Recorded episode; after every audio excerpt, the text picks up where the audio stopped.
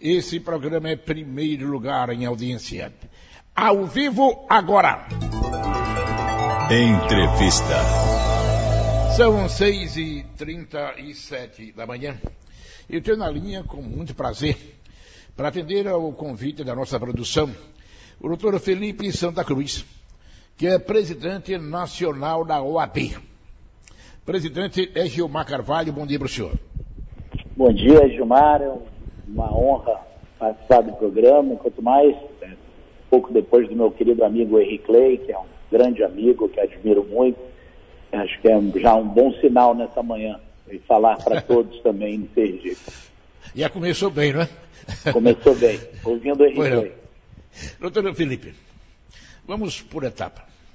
Eu tenho um entendimento de que nós vivemos, muito provavelmente, a maior crise, maior clima de tensão no relacionamento entre poderes, especialmente executivo versus judiciário, e no meio dos dois ainda eh, executivo versus Congresso Nacional.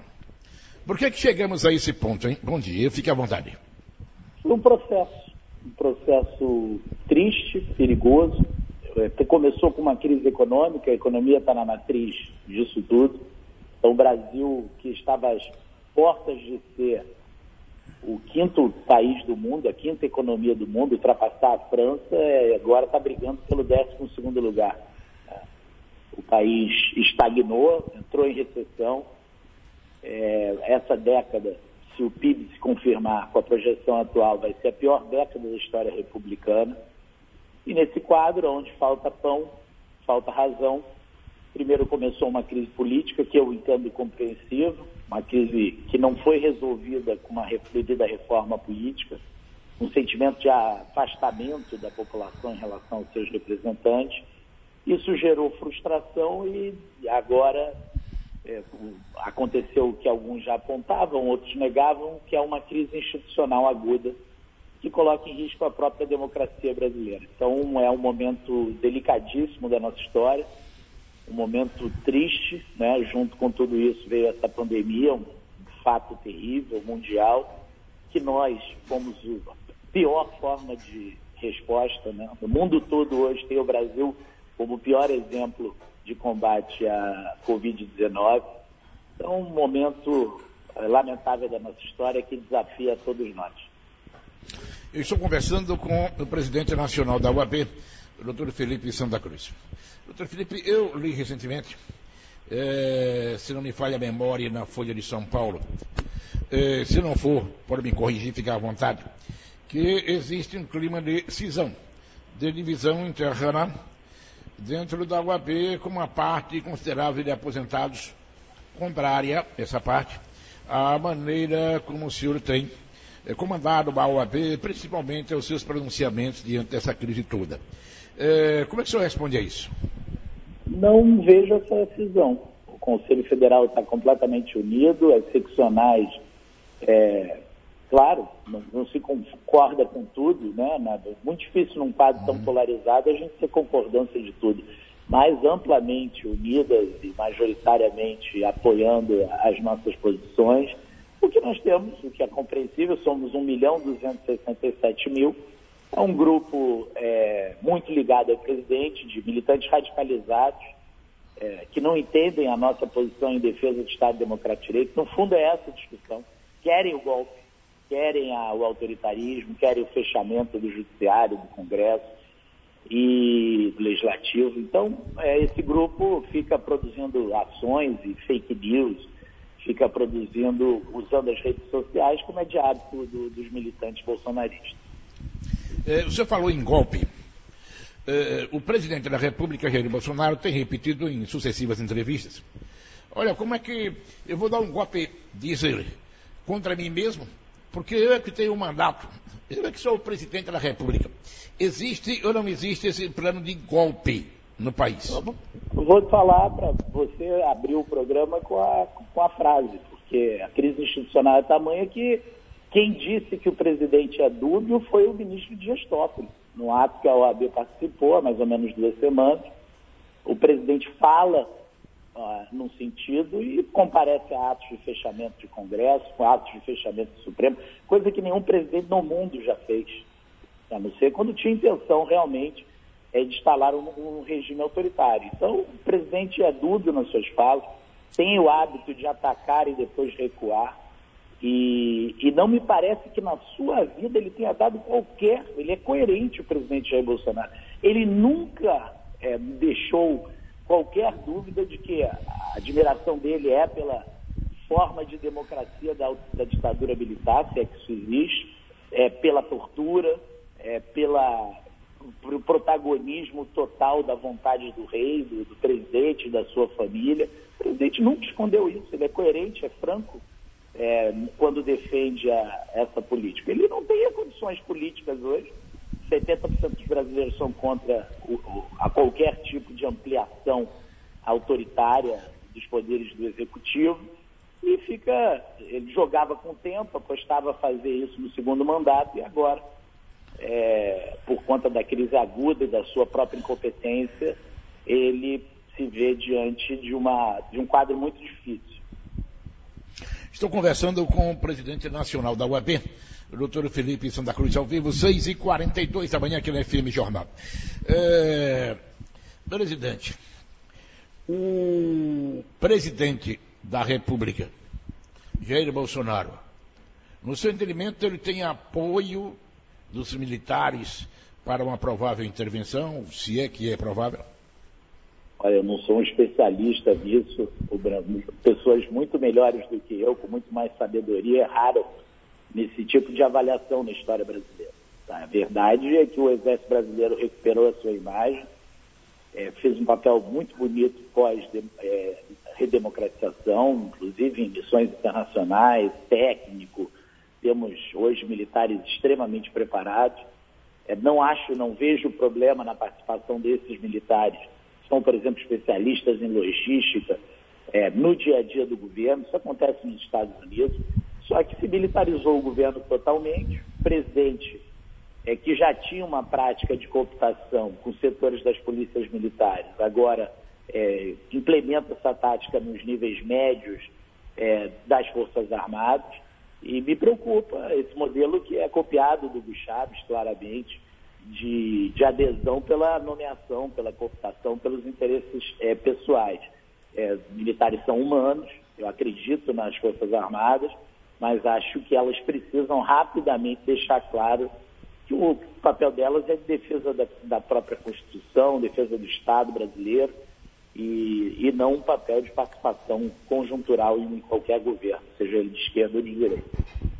Leio aqui na internet, eh, militares da ativa, ou seja, que eh, são militares que não foram para a reserva, militares da ativa ocupam 2 mil 930 cargos nos três poderes. Está havendo uma militarização da coisa pública no país? Não tem qualquer dúvida. Nem na ditadura militar houve tanto ministro, por exemplo, militar. Sem ideia, nós temos um ministro interino da saúde que nem ministro é, é general. É um quadro anômalo, a vida, a liderança civil perdeu espaço através dessa política que eu chamo política de cooptação, estão aí os números que você acabou de dar.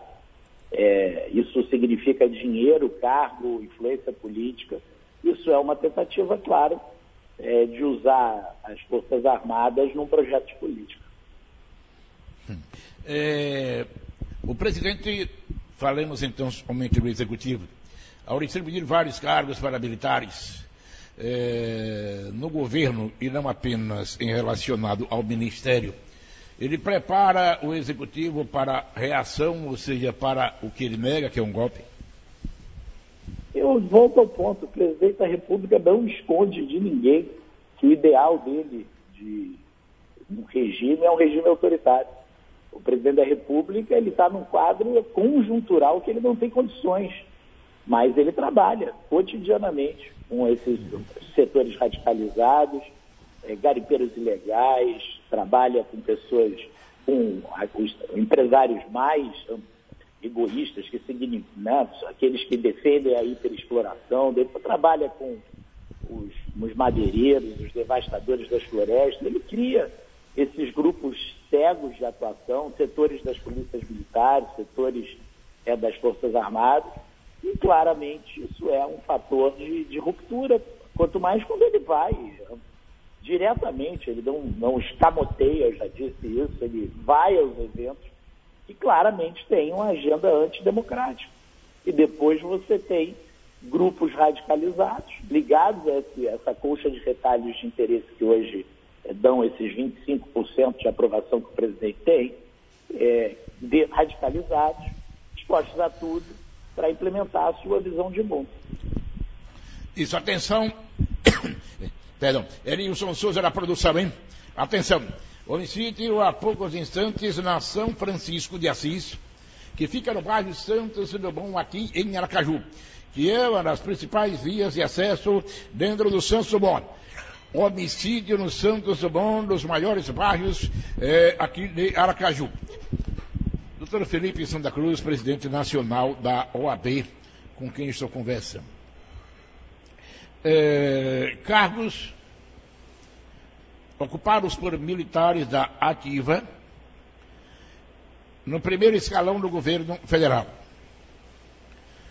Augusto Heleno, general do Exército, que comanda o Gabinete de Segurança Institucional, a ABIN.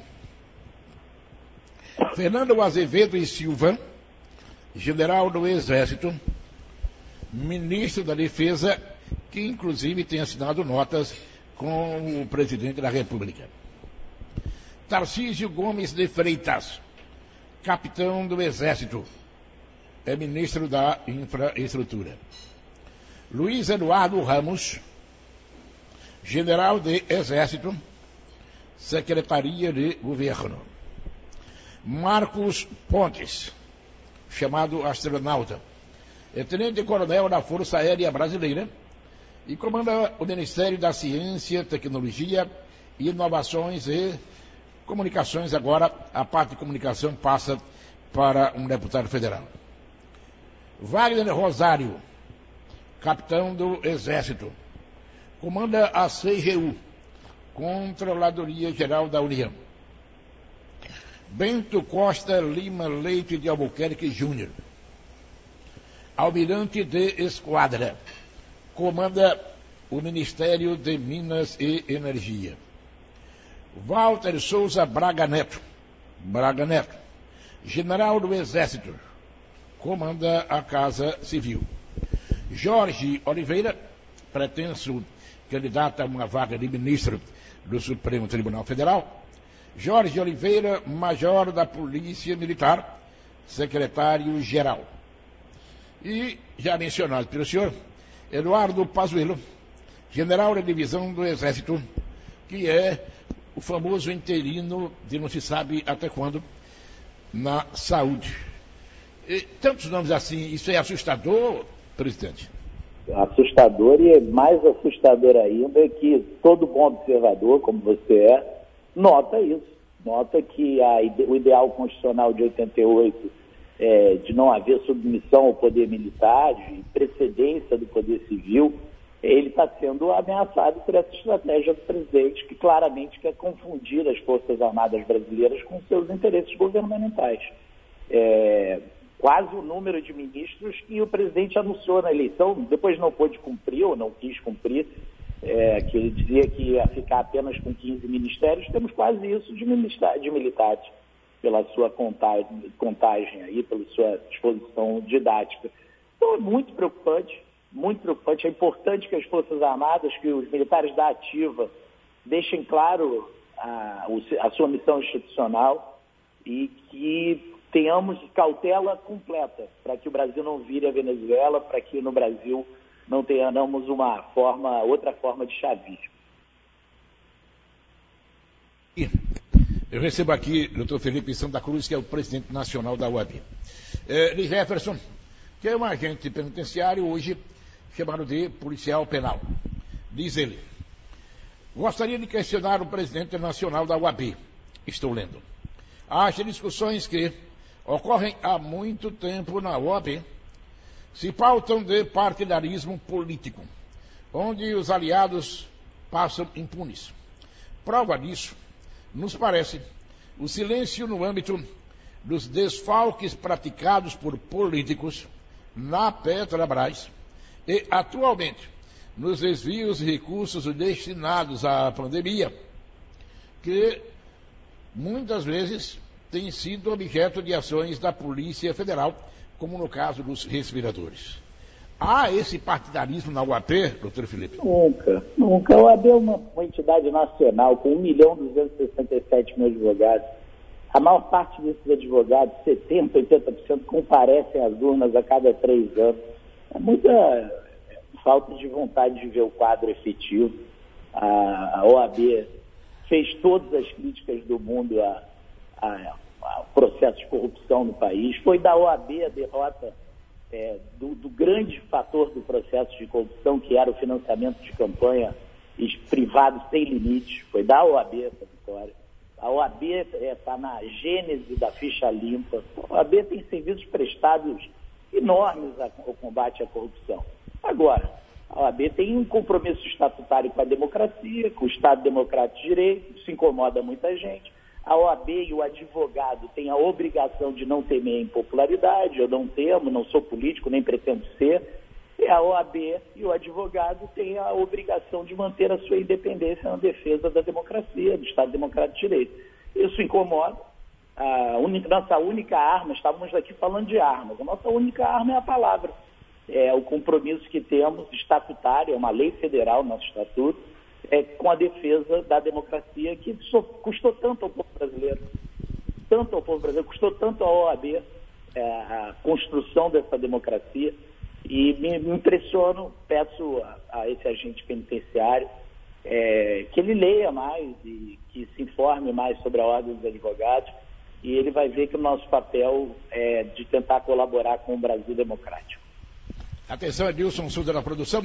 O homicídio praticado há poucos instantes na São Francisco, no Santos Dumont. Vítima foi alvejada, um homem foi alvejado por três disparos de arma de fogo. E veio a óbito no local, hein? São Francisco, no Santos Dumont. Estou conversando com o presidente nacional da UAB, Felipe Santa Cruz. Doutor Felipe, eu pergunto ao senhor o seguinte.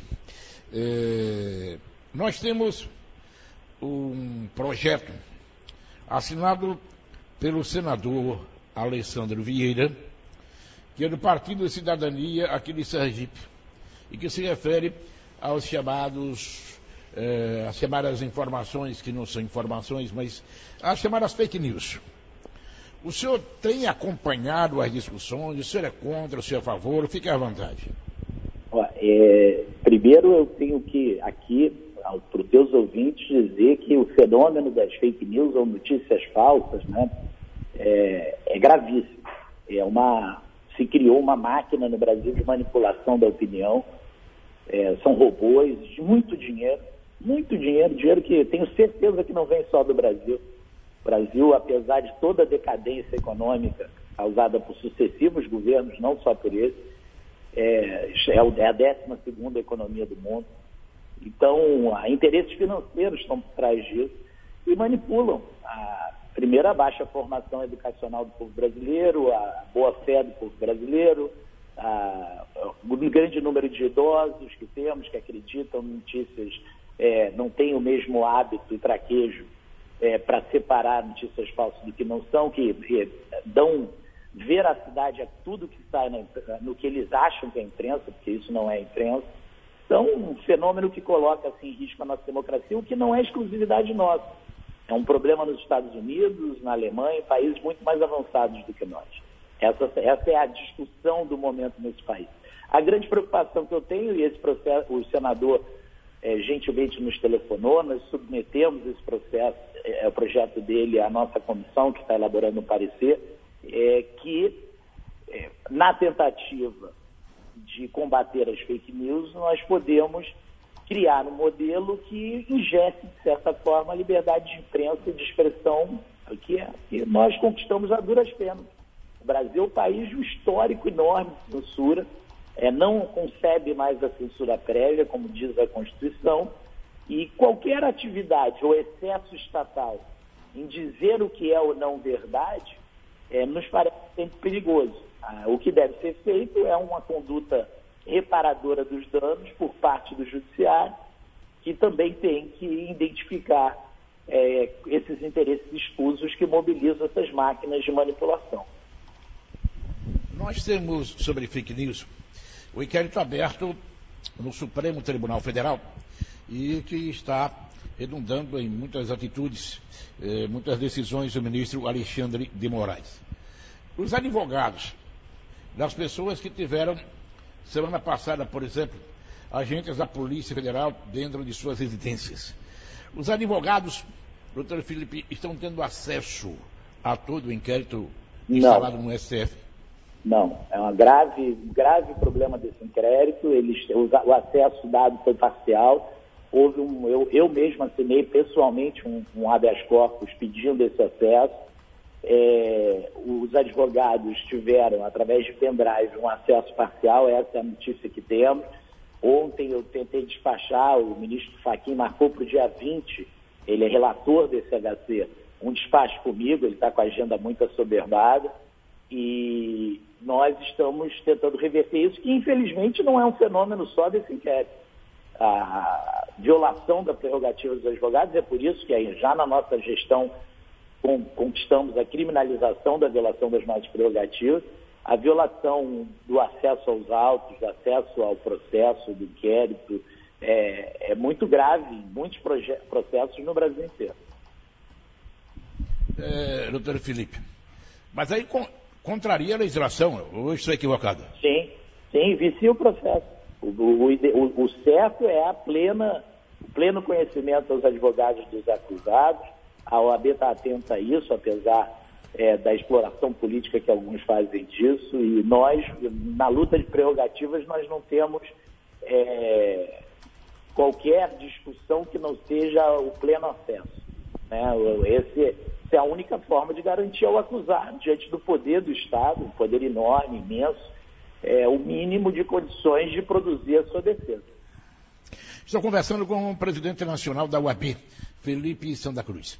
Presidente, aqui pelo WhatsApp da FM Jornal, Jair. Jair, bom dia. Gilmar, bom dia. Aqui é Jair do Uber. Gilmar, vê, vê com esse rapaz aí se se ele está observando que o, o, STF é que não deixa o presidente governar, eu acho que ele está, esse esquerdista, ele traz um desserviço à sociedade brasileira, sinceramente, viu? O, a instituição chamada STF, ela, ela está contra a Constituição brasileira, interferindo onde não é chamada. Então, quem foi eleito com 57 milhões de pessoas, de votos foi o presidente Jair Bolsonaro. Então eu vejo essa, essa turma da esquerda perder a mamata e agora está com saudade, né? De mamar na mamadeira de novo. Só que não vão conseguir não, viu? O povo está com o presidente. E o presidente não trabalha que o STF não deixa. Infelizmente é assim. Ok? Muito obrigado aí. Um abraço. Um abraço. Presidente, é assim que o senhor pensa? É um conjunto de afirmações ignorantes que nós já estamos acostumados, né? tentando é, consignar nos outros o título de esquerdista, de comunista, tentando retirar a legitimidade de qualquer crítica.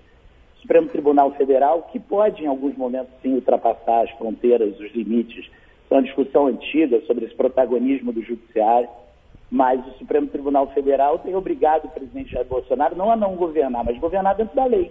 Governar dentro da Constituição, porque, apesar de eleito, legitimamente eleito, por 57 milhões de votos, como dito pelo Jair, o presidente Bolsonaro exerce um poder constituído que tem limites estabelecidos pela própria Constituição.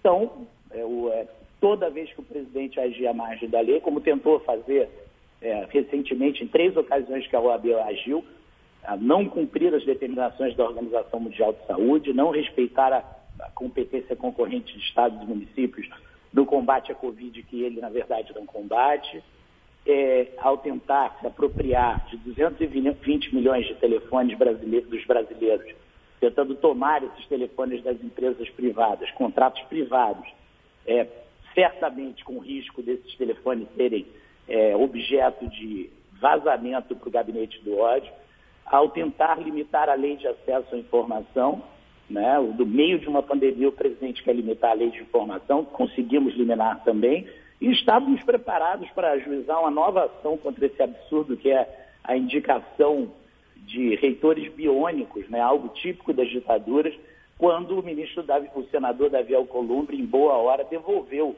essa malsinada medida provisória. Então, todo dia uma medida provisória que viola a Constituição, infelizmente, isso obriga o judiciário a ter posição, a ter, a tomar a posição, a cumprir a sua missão.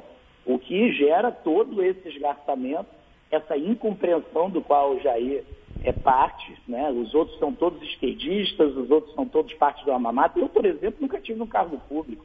Não posso nem. E quem teve e faz com com mérito, com aplicação, tem que ser louvado, não criticado. É um sentimento de frustração que eu entendo.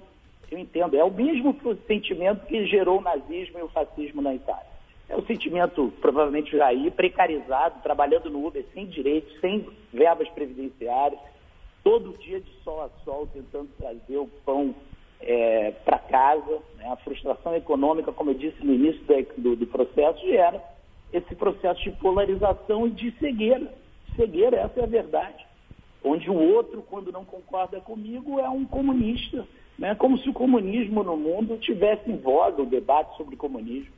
Então é muito, muito preocupante que isso vai esgarçando a nossa sociedade, vai impedindo o debate público respeitoso, o debate público é, feito com a finalidade de evoluir, onde o outro não é inimigo, o outro é adversário de ideias e o, todos queremos a mesma coisa, que é a evolução, o aprimoramento do nosso país, que tem muito que ser aprimorado.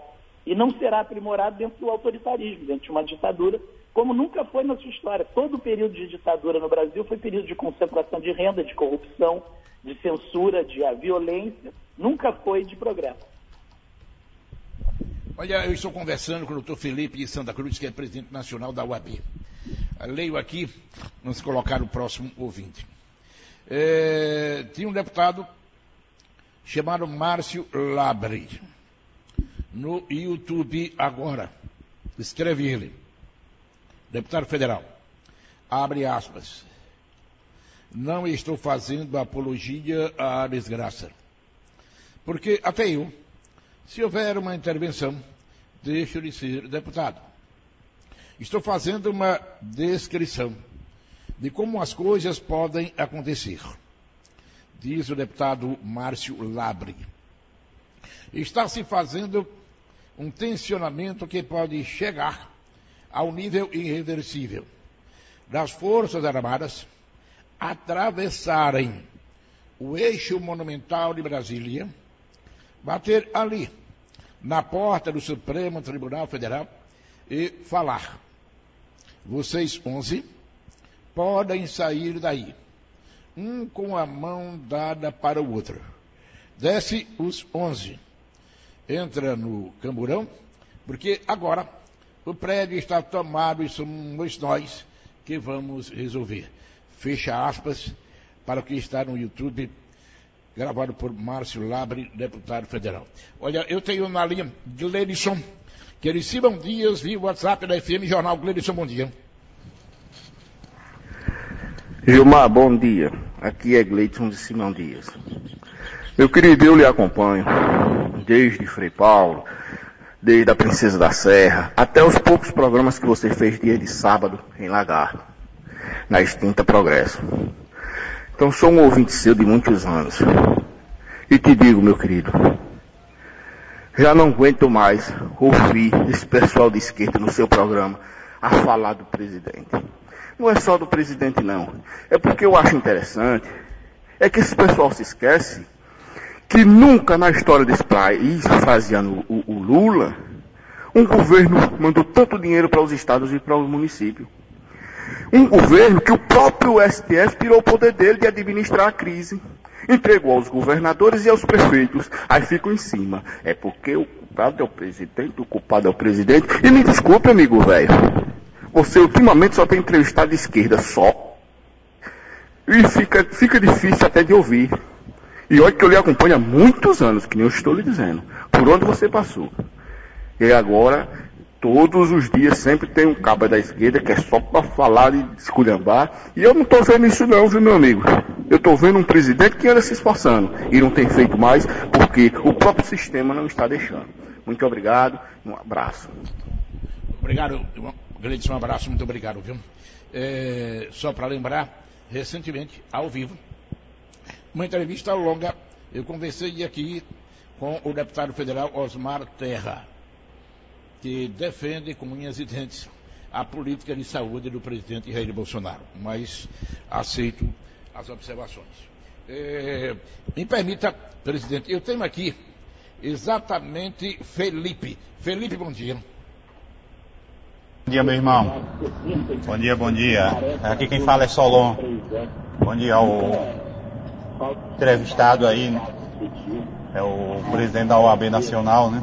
É, veja bem, ah, houve alguns casos aqui da OAB, né, que eu não sei se a OAB fez vista grossa, né? O caso daquele rapaz, né, que agrediu uma mulher de aplicativo, que era advogado tal, e outras, outras e outras coisas, mas eu não vou entrar nesse assunto. Em relação aos ministros, né? Como você acabou de ler aí que o nobre presidente da OAB disse que é muito preocupante, mas eu vejo da seguinte forma. Se os caras é, é capacitado, tem capacita, capacidade de exercer o cargo de ministro ou de quer que seja, né? Qual é o problema? Veja bem, esse interino aí da, da, do Ministério da Saúde, né? O que eu ouço os governadores falar é só de elogio para ele, né? Porque quando um governo, inclusive o governador de Sergipe já elogiou ele publicamente, né? que quando necessita, quando liga para ele, se ele não atender na hora, depois ele retorna. Inclusive você, Gilmar, já falou aqui no seu programa sobre isso. Eu acho assim, né? Eu acho que se a pessoa tem capacidade de exercer aquela função, não, não importa se o que ele é, né? Se ele tem capacidade, a não ser que sejam fora da lei, aí tudo bem, é outra história. Mas se o cara tem capacidade, tem que, por que não, né? Agora eu não sei por que, sei lá, a OAB está tão preocupada assim, sei lá. É complicado, viu, Gilmar? Eu acho, sei não, eu não sei não o que é que vai acontecer com o nosso país, não. Sinceramente, o, o nosso presidente realmente fala muito. Tem horas que ele fala totalmente desnecessário, que até prejudica ele, né? Mas venhamos e convenhamos o Supremo Federal também. Eu acredito que isso não vai terminar bem. Porque eu acho que eles estão invadindo uma área que não é deles, né? Muitos casos, né? Mas vamos ver o que vai acontecer. Mas em relação aos ministros aí, eu acho, minha opinião é que se tem capacidade, tem mais é que estar tá à frente sim. Olha, já são agora sete e nove da manhã. Presidente nacional da UAB. É esse o clima instalado nesse país, né? De polarização. Eles e é eu. Esse. Pois é. É esse o clima, e, e, mas eu quero deixar claro, esse, o último fez uma, o primeiro não fez uma pergunta. É, o último, só para corrigir, me permita, para corrigir foi. o último ouvinte, o nome dele é Solon, para quem mandou um abraço. Solon fez uma pergunta e, eu quero deixar claro a minha posição. Eu também concordo com o Solon que nós temos militares muito bem formados no país. Eu, por exemplo, sou um admirador do general Braga Neto, não disse aqui que o, o ministro Pazuello não pudesse ser um correto ministro da, da Saúde. Nós estávamos discutindo é esse protagonismo, a nosso ver, perigoso à luz da história brasileira, de história de rupturas democráticas, um protagonismo que muitas vezes fica sendo confundido para a opinião pública como um governo das Forças Armadas, o que não existe, que não é possível. A Constituição não permite. Então, a participação de militares eu, eu acho louvável importante, inclusive uma, uma repactuação, porque os militares pagaram sozinhos né, o preço da ditadura militar, que não foi só militar, foi civil e militar. Então, eu não, eu, é apenas o cuidado que deve se ter com a linha de como isso se manifesta, como se se comunica, para que fique claro que os militares ou ex-militares, que são militares da, que já não estão mais na ativa, que estão no governo, estão ali contribuindo com o seu histórico, com o seu currículo, é, isso eu não vejo problema nenhum. É, doutor Felipe Santa Cruz, que é presidente nacional da UAT, já são sete horas a mais dez minutos. Eu e toda a produção do programa, nós agradecemos a sua participação Mas se tiver algo que considere ainda muito importante a divulgar, uma mensagem para os sergipanos, continue à vontade. A nossa mensagem é de paz, de pacificação. É exatamente o que eu tenho. Ah, óbvio que quando nós temos uma insatisfação com essa linha, principalmente na linha de combate à pandemia do presidente da República, negando a ciência, inventando remédio, receitando remédio para a população. Ontem os Estados Unidos acabaram de retirar qualquer recomendação da cloroquina. Poderia até ter dado certo, né? mas o presidente não é médico. Então, é, nós temos que nos centrar na ciência, nós temos que nos centrar é, nas instituições, no aprimoramento dessas instituições. Nós, advogados, somos aqueles que defendem mais, maiores defensores do aprimoramento do Poder Judiciário. Agora, nós precisamos das instituições. Nós não podemos acreditar em heróis da pátria, é, em pessoas que se dizem heróis, né, é, que têm uma conduta, é um salvacionismo que nós herdamos de Portugal, nosso sebastianismo. Isso é muito arraigado na nossa, na nossa cultura. E volta e meia nos dá esses movimentos pró-autoritarismo, nos dá essa, esse embate. É, se temos que discutir se a democracia é o melhor sistema, óbvio que é, tanto que no mundo todo é o que se aplica é, e já chegou à conclusão, como dizia o Winston Churchill, que tem, é cheio de defeitos, mas é o menos pior. Então, vamos defender a democracia, vamos voltar a ter um debate público com respeito, sem tentar transformar o outro em inimigo, dizer que todo mundo é esquerdista, ou comunista, ou direitista, ou reacionário. Isso é muito ruim, isso é muito ruim. E a preocupação da ordem é puramente com isso, com a forma, com o método, com a democracia, com o Estado Democrático de Direito, nós não temos nenhuma relação com a luta política e ideológica. É bom que o país tenha governos de esquerda, de centro, de direita, isso mostra a vitalidade da democracia. Mas sempre dentro da democracia, e eu agradeço demais o teu programa, por isso que nós lutamos pela liberdade de imprensa. A liberdade de imprensa é a liberdade de, do contraditório, e agradeço também aos que é, manifestaram sua opinião, divergente à minha, é, mas os que manifestaram com, com gentileza, com respeito, eu também recebo, recebo o meu respeito, meu abraço. E um bom dia a todos, sergipanos. Eu lhe agradeço, muito obrigado, para chamar Jairo Júnior, mas na linha do que disse o presidente nacional da UAP. Rui Barbosa,